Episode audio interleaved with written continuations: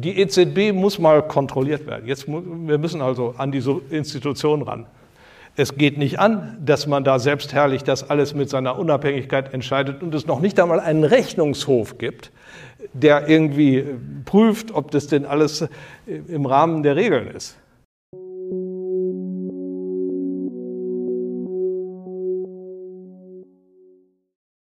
Willkommen beim Podcast des IWP, des Instituts für Schweizer Wirtschaftspolitik an der Universität Luzern. Bis zum Februar 2022 galt die Inflation als ein Relikt vergangener Zeiten, überwunden durch moderne Zentralbankpolitik. Doch nun erleben wir zweistellige Inflationsraten im Euroraum. Professor Dr. Hans-Werner Sinn, einer der profiliertesten Ökonomen deutscher Zunge, erläutert in seiner Lecture vom 7. Juni 2022 an der Universität Luzern die Ursachen der Inflationskrise klar und verständlich. Nach Sinn wird der Ukraine-Krieg als Auslöser überschätzt, während die Störung der globalen Lieferketten unterschätzt wird. Den Boden für die Inflation in Europa habe aber die EZB mit ihrer langjährigen Niedrigzinspolitik bereitet. Hören Sie Hans-Werner Sinns Reformvorschläge für eine Neuaufstellung der Eurozone. Ja, meine Damen und Herren, äh, vielen Dank für die Einladung hier äh, an die Universität Luzern, wo ich ja auch häufiger bin. Sie sind gekommen zu einer Veranstaltung des Instituts für Wirtschaftspolitik, das Christoph Schaltecker und René Scheu gerade gegründet haben. Ich halte das für eine äh, sehr hoffnungsvolle Einrichtung, die gefehlt hat in Deutschland, im ganzen deutschen Raum. Und wenn das in der Schweiz jetzt stattdessen kommt, ist es äh, zwar die zweitbeste Lösung, aber wir haben ja offene Ohren und hören also auch äh, dort, äh, was äh, Grundsätzliches gedacht werden kann. Das Institut ist äh, natürlich auf Schweizer Belange ausgerichtet, aber äh, wird die Dinge so analysieren, dass äh, allgemeingültige Erkenntnisse über die Fehlentwicklung der Wirtschaftspolitik und die großen Probleme der Zeit hier ähm, gewonnen werden. Ich soll heute reden über die Inflation. Ähm, in der Kürze der Zeit äh, kann ich nur ein paar Dinge antippen. Ich habe mich aber äh, konzentriert jetzt nicht auf eine Problemdiskussion so sehr, sondern erstmal auf die Fakten, die ich Ihnen zusammengestellt habe, weil das die Voraussetzung ist, damit wir überhaupt wissen, worüber wir hier reden. Äh, der Vorteil meines Alters, ich bin jetzt 74 Jahre, ist, dass ich vor 50 Jahren die ganze Inflationsdiskussion, die wir damals hatten, ja schon mitgemacht habe und auch da äh, schon publiziert habe. Vor einem halben Jahrhundert. Das ist unglaublich. Es wiederholt sich alles. Äh, allerdings noch viel schlimmer, als es damals war. Und äh, davon werde ich versuchen, Sie zu überzeugen. Also schauen wir uns mal an, wie, hoch die Inflationsraten überhaupt sind. Das ist die Schweiz. Sie regen sich darüber auf, dass wir am aktuellen Rand fast schon 3% Inflation bei den Konsumentenpreisen haben. Aber was sollen dann erst die anderen Länder sagen? Das ist Deutschland. Deutschland liegt bei 8% 7,9 am aktuellen Rand. Das ist immer Monat gegen Monat gerechnet. Also der, äh, das ist jetzt der April, der Mai schon für Deutschland und äh, im Vergleich zum Mai des Vorjahres. So ist das immer gerechnet. Es ist also immer eine Jahresrate, aber kein Jahresmittel, sondern eigentlich Punkt zu Punkt gerechnet. Und hier haben wir den Euroraum, der liegt auch bei 8 Prozent im Durchschnitt. Und es ist kein allein europäisches äh, Phänomen, sondern in den USA haben wir auch diese 8 Prozent. Überall schießen die Inflationsraten hoch und sie sind höher als in den letzten drei Jahrzehnten. Das Diagramm fängt 1990 links an, und zwar deutlich höher. Dass es in der Schweiz so wenig ist, nun, das ist der Schweizer Tradition äh, zu verdanken, die sich daran äußert, dass die äh, Notenbank äh, eine Zinspolitik macht und eine Stabilitätspolitik macht, die dann im Zweifel zur Aufwertung führt. Und durch die Aufwertung des Schweizer Franken äh, fangen sie das ab. Was bei uns die Preiserhöhung in Deutschland ist, ist bei ihnen zum Teil eben die Aufwertung. Das ist ökonomisch fast dasselbe. Was sind die Ursachen ähm, der Inflation? Nun, die Ursache ist vielschichtig. Wir haben also hier schon eine sehr gute Einführung gehört äh, von Christoph Schaltegger, was die äh, Staatsverschuldung betrifft. Lars Feld wird dazu auch gleich reden. Ähm, das ist sozusagen im Bereich der wirklichen längerfristigen äh, Gründe hier zu nennen.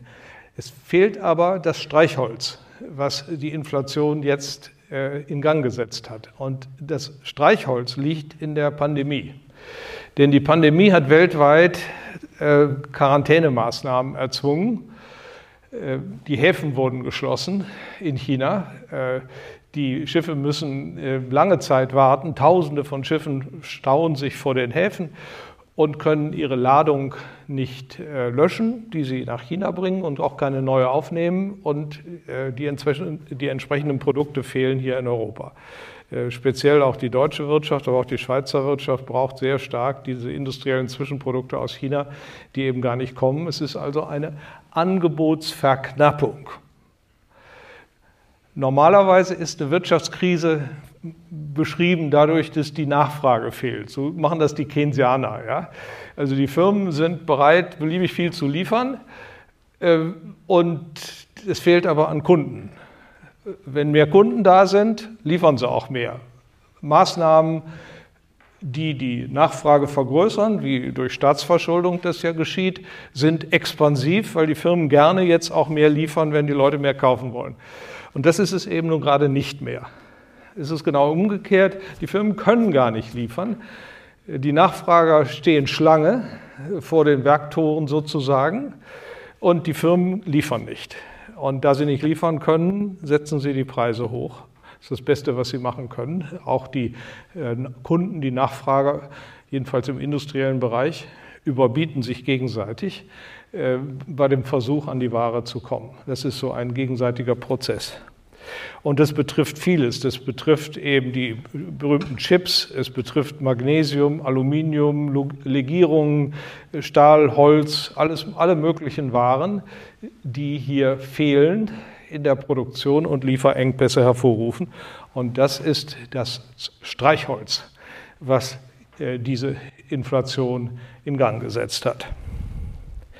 Hier sehen Sie mal so ein Computerbild äh, von den Staus äh, vor, vor dem Hafen von Shanghai. So bei allen äh, Häfen Südchinas so. Und nicht nur da, auch vor, vor Los Angeles sieht es fast ganz genauso aus, dass die Schiffe nicht entladen werden. Quarantäne ist ja 40 giorni, nicht ein alter Begriff aus der, aus der Schifffahrt. 40 Tage müssen die Schiffe warten, bevor sie reingelassen werden, um sicherzustellen, dass da keine Seuchen übertragen werden. Und von dieser Quarantäneregel haben die äh, Seehäfen in der Pandemie äh, massiv Gebrauch gemacht.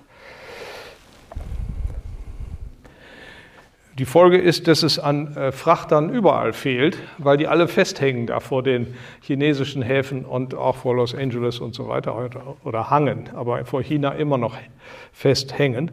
Und äh, weltweit sind dadurch die Frachtraten gestiegen. Hier sehen Sie, äh, wie stark die gestiegen sind von 2019. Das war also vor der Pandemie, dann kam die Pandemie und das ging hier in die Höhe. Und Sie sehen, es ist bis zur Spitze im Sommer letzten Jahres eine Verachtfachung. Inzwischen hat sich das ein bisschen beruhigt. Im Mai ist es aber immer noch sechsmal so viel wie im Jahre 2019. Und das ist nur ein Symptom dieser allgemeinen Angebotsverknappung auf den Märkten. Man kann das auch direkter messen. Das IFO-Institut, von dem schon die Rede war, fragt ja jeden Monat 10.000 Firmen nach allerlei Dingen und auch eben nach der Frage, ob sie Lieferengpässe äh, haben. Also ob sie davon benachteiligt sind bei den Vorprodukten, die sie ankaufen. Und 80 Prozent etwa der Firmen des verarbeitenden Gewerbes sagen nun schon seit dem Herbst letzten Jahres ziemlich konstant, äh, dass sie eben von solchen Lieferengpässen betroffen sind. Im Bau ist es auch ganz extrem, der Tiefbau, der Hochbau. Der Hochbau äh, schien sich äh, nach einer Verknappungsphase im letzten Frühjahr beruhigt zu haben, aber jetzt am aktuellen Rand, in diesem ersten Halbjahr, ist, es, ist wieder der Teufel los. Der Indexwert ist mit 55 Prozent der Nennungen höher als er je zuvor war. Und Sie sehen natürlich hier an dieser Kurve, dass es immer mal sowas gab. Äh, wir gehen hier bis 1992 zurück und da gab es immer mal so Verknappungstendenzen temporär, aber die, der Anteil der Nennungen lag hier maximal bei 20 Prozent und jetzt eben bei 80 Prozent. Der Ökonom nennt eine solche Situation Stagflation. Wir unterscheiden zwischen einer keynesianischen Unterbeschäftigung, wo es an Nachfrage fehlt, und einer äh, angebotsseitigen Verknappung dieser Art. Und äh, die ist dann inflationär und die nennt man Stagflation. Das heißt nicht unbedingt, dass alles stagniert, sogar bei leichtem weiteren Wachstum kann es also in dem technischen Sinne eine Stagflation sein, dass die knappe Seite des Marktes das Angebot und nicht die Nachfrage ist. Das ist gemeint mit dem Begriff. Und da gibt es so viel Literatur, die in den 70er Jahren geschrieben wurde. Die Theorie des temporären Gleichgewichts hat das versucht, sehr sauber alles innerhalb einer, einer, eines gemeinsamen Modells zu erfassen. Ich selbst habe damals auch das eine oder andere dazu geschrieben. Also die neue Stagflation.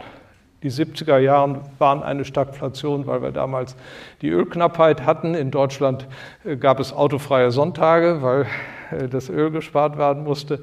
Und damit fiel, äh, entfiel der wichtigste Produktionsfaktor der modernen Industriegesellschaft. Angebotsverknappung, Preise gingen in den Himmel. Manche werden sich erinnern an den Spruch des damaligen äh, deutschen Bundeskanzlers 5% Inflation seien ihm lieber als 5% Arbeitslosigkeit, als er versuchte dagegen mit Staatsverschuldung vorzugehen. Die Folge war freilich, dass er äh, sowohl 5% Arbeit, äh, Inflation als auch 5% Arbeitslosigkeit be bekam. Diese Alternative gab es gar nicht.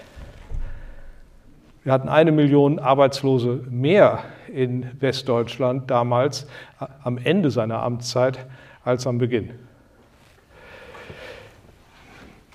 Ein Teilaspekt dieses Geschehens der Angebotsverknappung ist natürlich jetzt direkt auf den Energiemärkten. Sie sehen hier die Erdölpreise seit 1970 und Sie sehen, wie äh, die in die Höhe schossen. Wir hatten Preissteigerungsraten von bis zu 350 Prozent und immer noch 200 Prozent, also in der ersten und der zweiten Ölkrise. Ähm, da sind wir schon fast. Wir sind also auf dem Niveau ähm, oh, Entschuldigung, jetzt muss ich mal hier was ausmachen. Ja, ja, ja.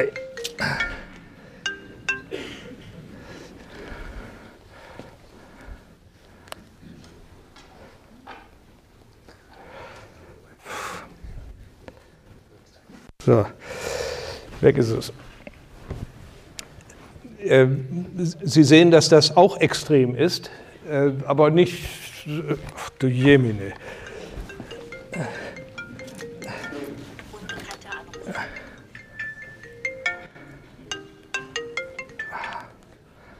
Also, was kann man denn da machen? Kennt das?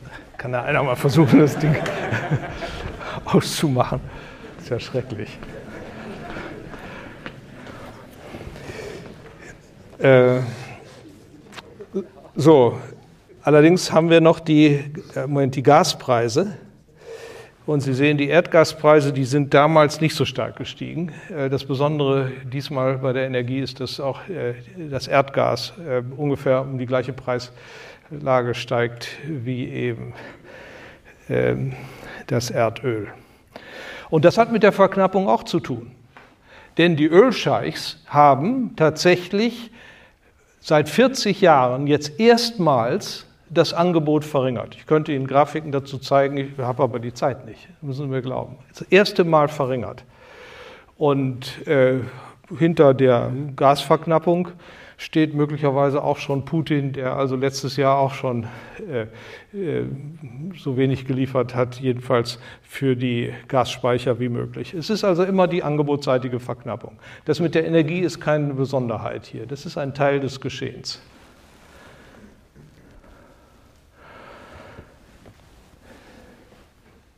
Nun, 8% Inflation ist schlimm genug, aber sagen wir mal, ja, kann man vielleicht noch damit leben, wenn es eine temporäre Entwicklung ist.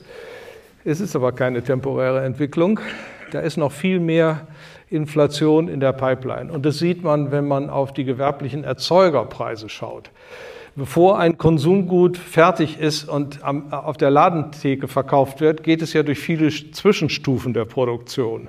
Und auch dort gibt es ja immer Preissteigerungen. Und die passieren früher. Und die kann man eben auch messen. Das geschieht durch den Index der gewerblichen Erzeugerpreise.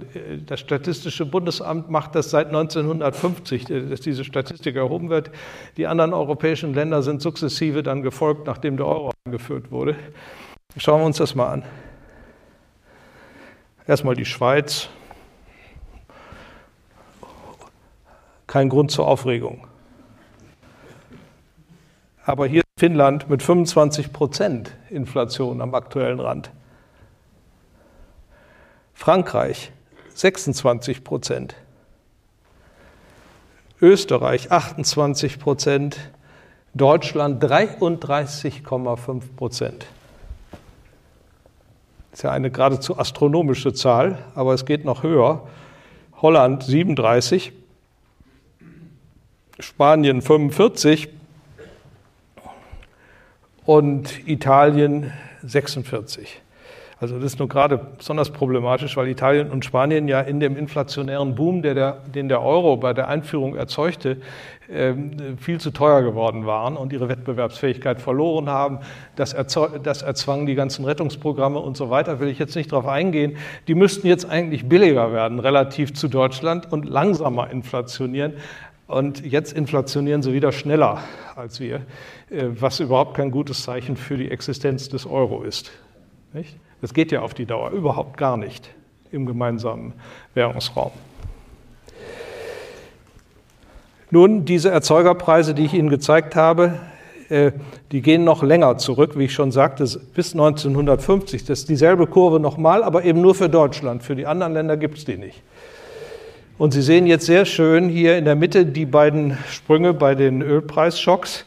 Der erste Ölpreisschock hatte 14,6 Prozent Inflation gebracht. 22,8 hatten wir am linken Bildrand in der Korea-Krise und rechts am äußersten Rand ist es jetzt also hier 33,5. Äh, da sehen Sie die Außergewöhnlichkeit der jetzigen Inflation. Die Inflationsrate hier bei den Erzeugerpreisen ist mehr als doppelt so hoch wie äh, bei der ersten Ölkrise und übersteigt eben auch um, um, um mehr als 10 Prozentpunkte den Maximalwert, den, den wir bislang hatten äh, 1951. Es ist äh, nicht so eine kleine Inflation, es ist bereits eine richtig massive Inflation. Die äh, hier unterwegs ist. Äh, nur der Krieg hat eigentlich verhindert, dass das ein öffentliches Thema geworden ist in dem Umfang, wie, wie es eigentlich diese Zahlen verlangen. Nur der Krieg. Der Krieg hat das vielleicht noch ein bisschen verstärkt, ist überhaupt nicht die Ursache. Das ist ja alles vorher passiert. Nicht? Der Krieg hat die mediale Aufmerksamkeit anderswo hingelenkt. Das ist das, was passiert ist. Und gleichzeitig passiert hier äh, dieses Chaos.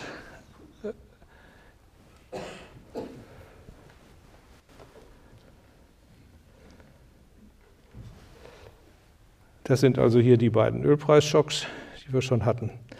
Übrigens, in den 70er Jahren war die durchschnittliche Inflationsrate hier dieser Erzeugerpreise 5,2 Prozent und das war mehr oder weniger zufällig genau gleich dem Durchschnitt der äh, Inflation bei den Konsumentenpreisen. Die beiden haben schon miteinander zu tun, allerdings äh, zeitversetzt erklärt das eine das andere und die Ausschläge bei den Konsumentenpreisen sind auch viel kleiner. Das sehen wir, wenn wir in diese Kurve mal die Kurve der Konsumentenpreise einzeichnen. Sie sehen, das ist schon irgendwie korreliert. Man sieht, wenn der eine Huckel ist, ist auch der andere, aber er ist, ist flacher. Nicht? Er ist flacher. Und man kann das jetzt äh, korrelieren und sich fragen, was hat denn die eine Inflationsrate mit der anderen zu tun und sich fragen auch, äh, bei welchem Lag ist denn die maximale Korrelation da? Die Antwort ist bei drei Monaten. Und äh, der Regressionskoeffizient ist dann 0,35. Das heißt, zu einem Drittel überträgt sich die Inflationsrate bei den gewerblichen Erzeugerpreisen nach äh, drei Monaten in die äh, Inflationsrate bei den Konsumentenpreisen.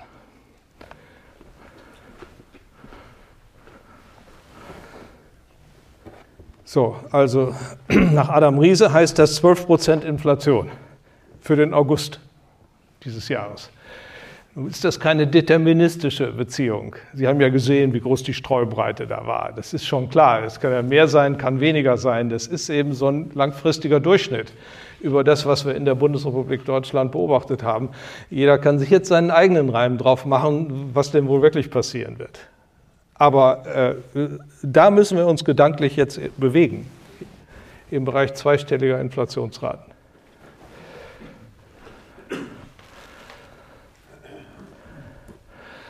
Was hat die EZB nur alles damit zu tun? Ja, also die alte Quantitätstheorie des Geldes sagt, äh, doppelt hohe Geldmenge, äh, doppelt so hohe Geldmenge macht ein doppelt so hohes Preisniveau. Das stimmt nun nicht. Äh, das wissen wir schon seit Keynes und seit Silvio Gesell übrigens und anderen. Es gibt das Phänomen der Horte. Wenn ich also die Geldmenge vergrößere und die Leute legen das Geld einfach auf die hohe Kante oder unter die Matratze, dann wird es ja nicht nachfragewirksam und ist auch nicht inflationär. Äh, das ist eine Situation, die wir jetzt lange hatten. Aber das Besondere ist eben der Zündfunke, der jetzt dazu kam. Und die Gefahr besteht, dass das Matratzengeld, Anführungsstrichen, dass das aktiviert wird. Das meiste Geld liegt natürlich weder auf der hohen Kante äh, physisch noch unter der Matratze, sondern das haben die Banken als Zentralbankgeld bei der Notenbank. So wie wir ein Konto bei unserer Bank haben, hat jede äh, Zentralbank äh, jede Geschäftsbank ein Konto bei der Notenbank des jeweiligen Landes. Da liegt das meiste Geld. Und das kann jederzeit aktiviert werden und die Banken können daraus Kredite machen und die Kredite können Nachfrage nach Bauten, nach Maschinen oder so etwas finanzieren und dadurch entsteht ein sehr, sehr großer Multiplikatorprozess. Äh, der Geldschöpfungsmultiplikator spielt hier eine Rolle äh, und aus dem M0 der Geldbasis wird also über komplizierte Prozesse dann M1 und M2, M3 und so weiter. Aber wenn die steigen, dann ist die Inflation schon richtig da. M0 ist das Pulverfass, nicht? Und äh, wenn das zündet, äh, dann haben wir das Feuer. Und das Feuer würde man dann sehen an den höheren Geldaggregaten. Das hat Friedman auch immer betont äh, bei seiner Interpretation der äh, Inflationswirkungen der Geldpolitik. Ja, wie hat sich denn äh, die Zentralbankgeldmenge verändert? Es ist wichtig, auf die zu schauen. Wir nennen die ja Geldbasis, weil das der Politikparameter ist. Was die Banken dann noch draus machen, das ist zwar sehr wichtig, aber im zweiten Schritt entsteht das Endogen. Das heißt, man muss immer erst auf die Geldbasis im Null schauen. Und Sie sehen, wie sich das hier entwickelt hat. Äh, die Kurve ist relativ glatt bis 2008, die Lehman-Krise, dann geht das rauf und runter und dann schiebt sich das hier dramatisch nach oben. Ähm, der erste große Sprung ist von 2015 bis auf 2019. Das ist dieses riesige QE-Programm, das Wertpapierkaufprogramm äh, der Europäischen Zentralbank, wo also äh, vor allem Staatspapiere gekauft wurden mit frischem Geld aus der Druckerpresse und dieses Geld ist jetzt in Umlauf.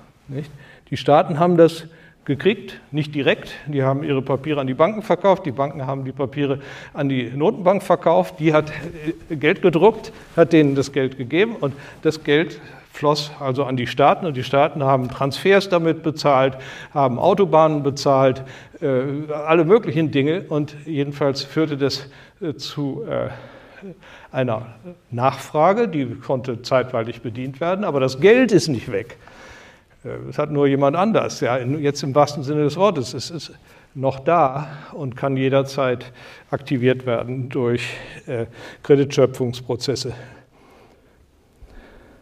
Hier sind die verschiedenen Kategorien. Also wenn Sie mal schauen, wir hatten äh, vor äh, zur Zeit der Lehman-Krise gerade mal 880 Milliarden äh, Euro Zentralbankgeld und wir haben jetzt 6,2 Billionen. Das ist mehr als das Siebenfache. Und äh, wenn man rausrechnet, dass die Wirtschaft ja auch ein bisschen gewachsen ist, die baltischen Länder kamen dazu und so weiter, äh, dann ist es immer noch, immer noch sechsmal so viel Geld relativ zur Wirtschaftsleistung wie das, was vor der Lehman-Krise ausgereicht hat als Schmiermittel für unsere Ökonomie. Ne? Und das ist schon ein Problem. Hier ist übrigens dann das in Relation zur Wirtschaftsleistung dargestellt und deswegen, damit man das mal mit den USA vergleichen kann, das ist die gelbe Kurve und sie sieht fast genauso aus, die USA-Kurve, ist aber flacher. Also während zum Ende des Lehmann-Jahres die Kurven ungefähr den gleichen Wert hatten, ging die äh, amerikanische Relation von M1 zu äh, BIP auf 25 und die europäische auf, auf das Doppelte.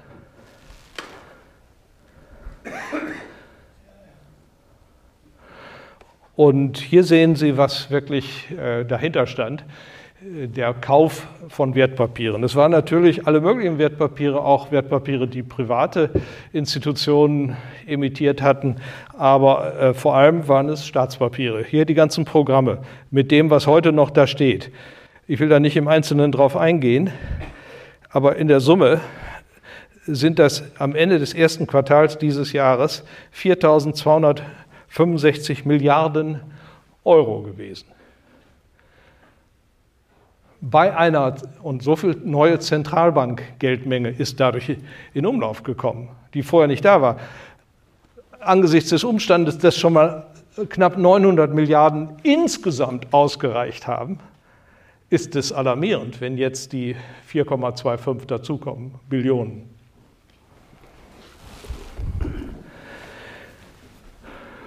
Ja, also diese Staatspapierkäufe erklären tatsächlich genau 84 Prozent ähm, der Zunahme, also des Geldüberhangs über das, was relativ zur Wirtschaftsleistung sich schon einmal als normal herausgestellt hatte. Ja? Das nennen wir Geldüberhang. Und 16 Prozent sind irgendwas anderes auch neue Refinanzierungskredite und so weiter äh, an die Banken oder auch der Kauf von privaten Obligationen und so etwas. Aber der Löwenanteil ist der Kauf der Staatspapiere. Offenbar wurde die Druckerpresse benutzt, um die Staaten der Eurozone zu finanzieren. Nicht direkt. Also ich argumentiere jetzt hier nicht rechtlich, sondern von dem, was ökonomisch tatsächlich stattgefunden hat. Rechtlich macht das gerade noch gegangen sein, weil ja die Papiere nicht verkauft wurden an äh, die Notenbanken, sondern an die Banken, die Geschäftsbanken. Die haben sie erst weiter verkauft. Aber wissen Sie, dazwischen lagen meist nur so zehn Tage. So steht es jedenfalls in einem Protokoll, das äh, die Deutsche Bundesbank dem deutschen Verfassungsgericht übergeben hat. das konnte ich mal einsehen, weil ich da mal Gutachter für das Gericht war.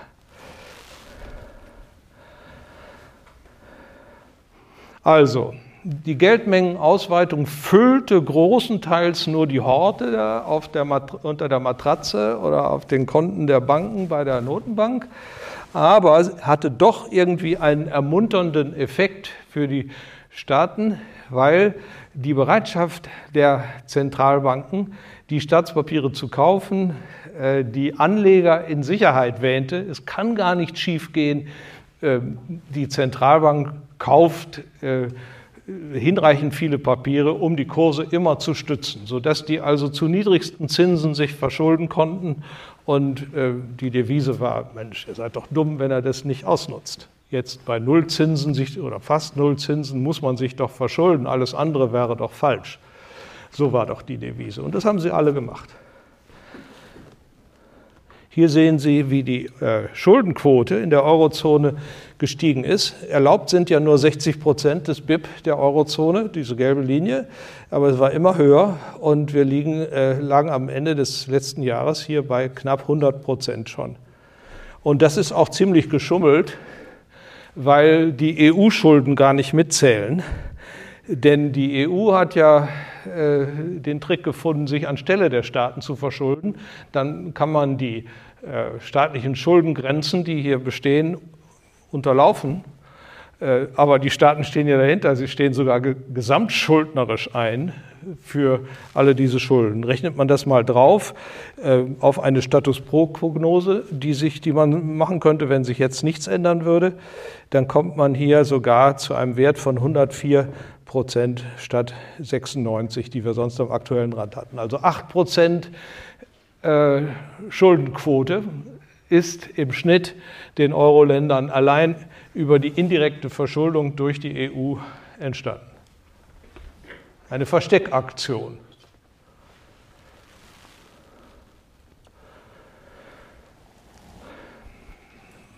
Also hier hat die Europäische Zentralbank sehr wohl eine Verantwortung für das, was da passiert ist. Und sie hat auch eine Verantwortung, dass, indem sie jetzt den Amerikanern nicht folgt bei ihrer Zinserhöhung.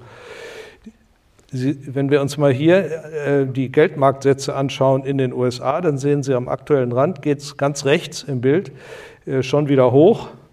Und in der Eurozone sind wir noch bei fast äh, äh minus 0,5 Prozent äh, beim Zinssatz. Das Zinsdifferenzial ist äh, in letzter Zeit gestiegen, weil die Europäische Zentralbank sagt, nein, wir wollen die Zinsen noch nicht erhöhen, wir halten das, die Inflation nicht für gefährlich, dauerhaft, nachhaltig, ist nur ein kleiner Buckel, geht schnell wieder weg und was auch immer die Argumente sind. Und äh, die Anleger, wie reagieren die? Die Anleger äh, tragen ihr Geld nach Amerika, um, äh, kaufen zum Beispiel amerikanische Staatspapiere, um zu profitieren von diesem Zinsdifferenzial. Und das bedeutet, dass äh, die Dollar-Nachfrage steigt, der Dollar geht hoch und der Euro, das Kehrwert davon, geht runter. Eine Euro-Abwertung ist die Folge dieser äh, zögerlichen Politik, die eben den Amerikanern nicht folgt. Und Christoph Schaltegger hat vorhin schon richtig auf Paul Volcker hingewiesen, der 1979 im Sommer an die Macht kam als Präsident der Zentralbank und hat äh, diese Inflation, die wir in den 70er Jahren hatten, abgebremst, indem er die Zinsen am kurzen Ende auf sage und schreibe 20 Prozent erhöht hat. Und das hat die Inflationserwartungen sofort verändert. Äh, das war eine Gewaltbremsung. Verstehen Sie, man fährt mit dem Auto den Berg runter. Man müsste eigentlich schon bremsen. Da sind ja schon einige Kurven dabei. Der Wagen wird immer schneller. Man traut sich nicht zu bremsen oder will aus irgendeinem Grunde nicht bremsen, weil es so schön ist, da runterzufahren. Und dann kommt die Megakurve und der Unfall.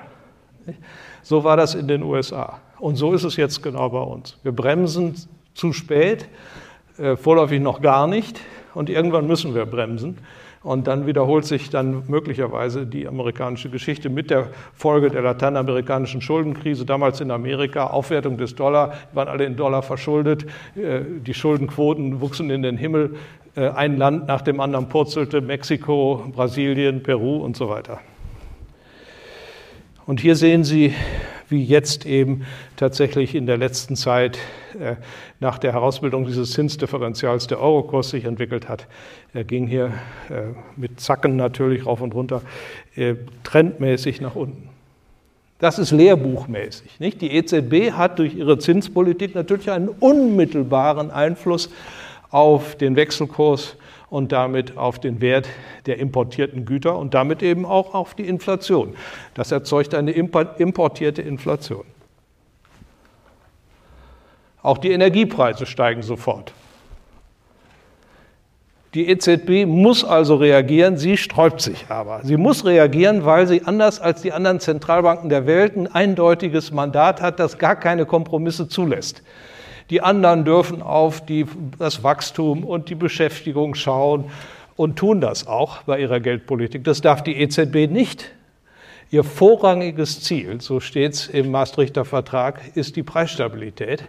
Da ist also eine lexikografische Präferenzordnung angesagt. Äh, man kann das nicht abwägen gegen andere Vorteile, die man sich erkaufen möchte äh, am Arbeitsmarkt oder so etwas. Das ist in Europa verboten. Trotzdem, die EZB schert sich nicht drum und äh, macht eben nicht diese Politik der Preisstabilisierung, sondern äh, druckt das Geld äh, so, wie es die Staaten brauchen. mit, mit eigenartigen Argumenten. Also hier wörtlich sagt Frau Lagarde, äh, den Energie, nee, äh, das sagt sie wörtlich. Wenn wir nun geldpolitische Maßnahmen ergreifen würden, indem wir die Wertpapierkäufe schrittweise zurückfahren und die Zinssätze rasch anheben, würde sich das sofort auf die Energiepreise auswirken? Ich glaube nicht. Also man kann sich nur am Kopf fassen, wie kann man so etwas sagen? Das ist ja einer der klarsten Mechanismen, die wir überhaupt haben in der Makrotheorie äh, zwischen Zinsdifferenzialen und Wechselkursen und, und importierten Energiepreisen. Wie kann man das leugnen? Ich verstehe es nicht. Oder sie versteht es vielleicht auch nicht. Und dann heißt es immer wieder, ja, das ist die Covid-Krise, ja, ist sie ja auch zum Teil, äh, das ist ja richtig. Und gegen den Krieg, da können wir ja nun nichts dazu. Das ist doch nicht unsere Schuld, dass Covid ausgebrochen ist. Also verlangt nicht von uns, dass wir die Preise stabil halten. Ah, das ist unglaublich wie argumentiert wird. Denn natürlich stellt der, das Mandat der EZB in keiner Weise auf die Ursachen der Inflation ab, sondern sie muss dagegen vorgehen, ganz egal, was die Ursachen sind. Natürlich sind die Ursachen nicht die EZB-Politik in der Regel, sondern irgendwas anderes, was den, aber sie muss dagegen vorgehen und die Preise stabil halten. Und wenn wir strukturell jetzt Schwierigkeiten kriegen über längere Zeit und die Wirtschaft sagt ab, ja, dann kann die EZB nichts anderes tun, als auch die Geldmenge einzubremsen. Äh, parallel dazu. So schade das ist. Sie kann eben keine Strukturpolitik machen. Aber sie will einfach nicht. Und sie hat inzwischen durch ihre Zögerung die Kontrolle über das Preisniveau verloren. Ein totaler Kontrollverlust ist bereits eingetreten.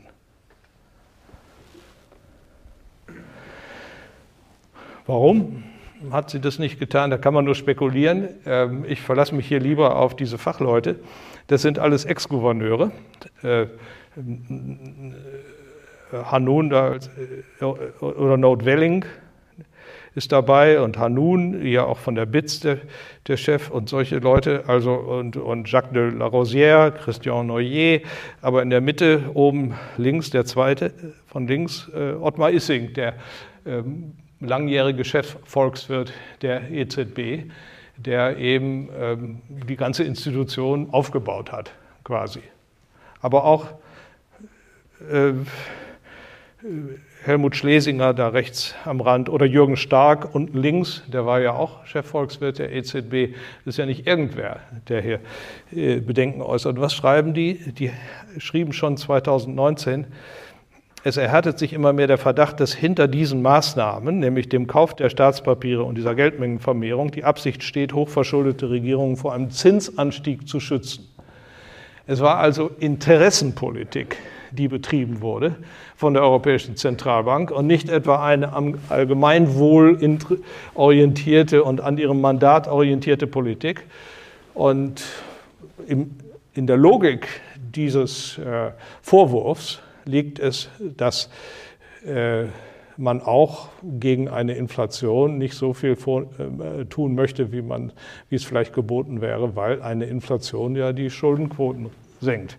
Nicht, dass die Schulden weniger werden, nominal bleiben die ja, aber äh, der Nenner des, des Bruches, der wird äh, größer. Das Sozialprodukt bläht sich auf, inflationär, wenn die Preise steigen. Oder auch das Staatsbudget bläht sich auf. Wenn alle Preise und Löhne steigen, steigen auch die Steuereinnahmen des Staates. Das heißt, die Inflation macht das Thema der Schulden allmählich immer unwichtiger. Die verschwinden. Das ist sozusagen die Idee der Scala Mobili, wie sie in Italien schon immer äh, praktiziert wurde. Und äh, man hat sich inflationär dann von den Schulden entfernt. Und so ist es hier halt auch. Die Inflation ist damit nicht zu Ende. Es gibt weitere Inflationstreiber. Äh, nochmal, der, die Pandemie ist das Streichholz. Äh, aber das Streichholz geht auch wieder aus jetzt. Nicht? Die, die, die Häfen werden also allmählich wieder in Bewegung kommen in China und die Produkte werden geliefert. Äh, das Streichholz ist dann aus. Ist das Feuer dann aus? Das glaube ich nicht, denn es gibt Ansteckungseffekte. Und der erste ist, dass gehortet wird. Äh, das Geldsystem ist, das Preisniveau ist ja immer instabil. Wenn es nach unten geht, ähm, dann horten die Leute Geld, weil sie sagen, mit dem Kauf warte ich lieber, bis es billiger wird. Und dann gehen die Preise erst recht runter. Und wenn es nach oben geht, dann horten sie Güter, weil sie sagen, kaufe ich lieber gleich, anstatt dass ich später kaufe, wo es teurer ist. Nun, die einfachen Menschen horten heute noch nicht. Aber äh, wer hortet? Das sind die Firmen, die ihre Vorprodukte horten. Die Vorproduktläger der Firmen werden bis zum äußersten Rand gefüllt. Wer irgendein Vorprodukt kaufen kann, das er braucht für seine Produktion, kauft es. Und das verknappt die Situation weiter. Dann als nächstes haben wir die Preis-Lohn-Spirale, Lohn, äh, Preis-Lohn-Preisspirale. Die Gewerkschaften müssen auf die Lohnerhöhung, auf die Preiserhöhung mit Lohnerhöhungen reagieren, wenn sie den Realwert ihrer, äh, der, der Löhne erhalten wollen. Und das treibt schon wieder kostenmäßig die nächste Runde an.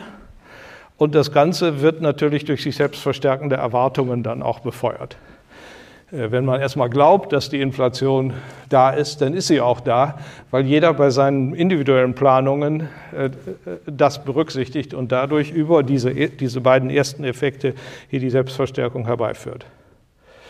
Das kann man auch übrigens messen. Die Preisplanungen der Firmen, sage ich Ihnen mal für Deutschland, hier im Dienstleistungsbereich, in verschiedenen anderen, im verarbeitenden Gewerbe und so weiter, die dem IFO-Institut genannt werden, das sind Rekordwerte, wie man sie noch nie hat annähernd beobachten können. Das ist der Saldo, also quasi der Prozentsatz der Firmen, die, die ihre Preise erhöhen wollen. Es sind nicht irgendwelche abstrakten Erwartungen, sondern hier reden die, die die Preise machen. Die sagen, wir werden die Preise erhöhen. Und das sind überall Rekordwerte, die wir haben.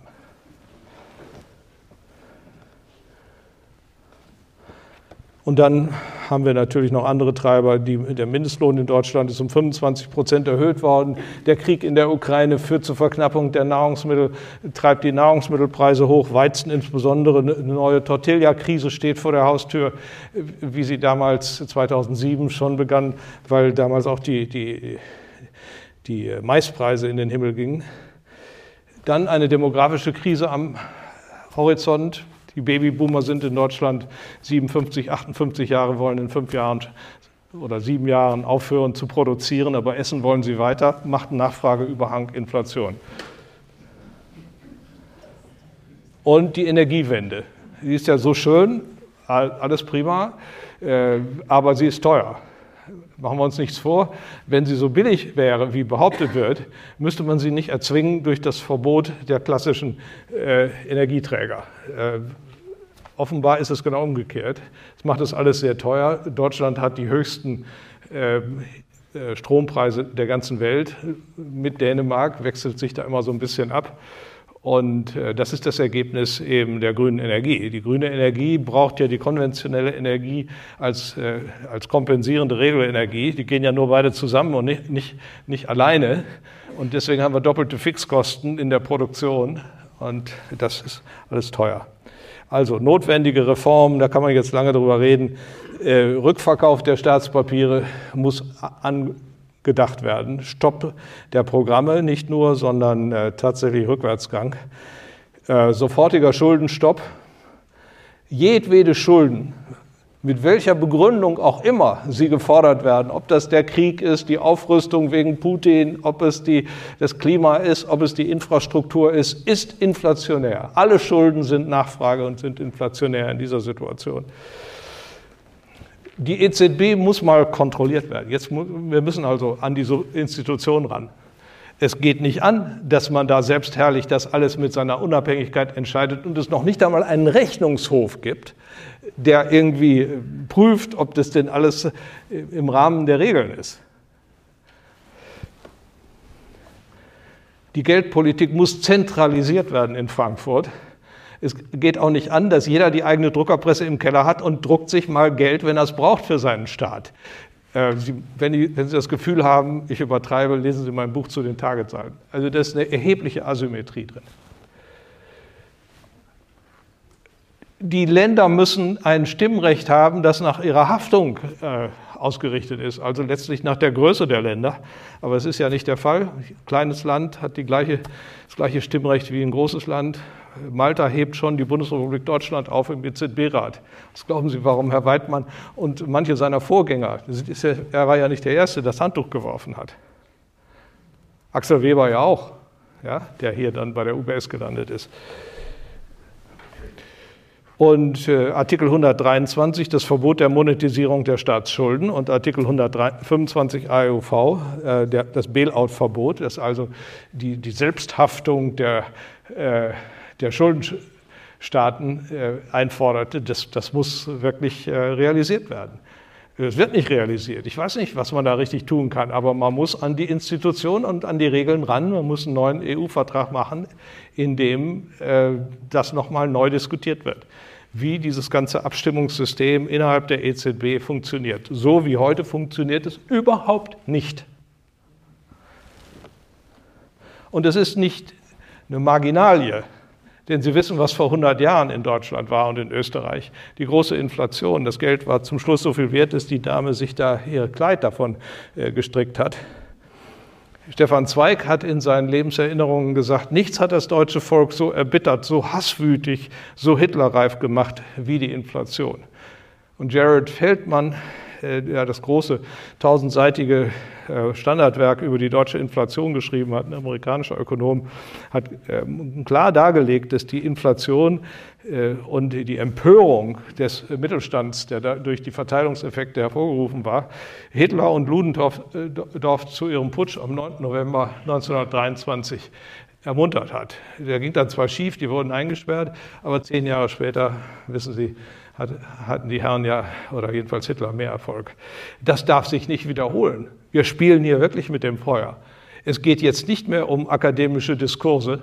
Es geht darum, eine Änderung der europäischen Zentralbankpolitik herbeizuführen, und zwar an den Wurzeln, an den Verträgen, die dieses ganze Gebilde gestaltet haben. Wir müssen darüber nochmal nachdenken. Vielen Dank für Ihre Aufmerksamkeit.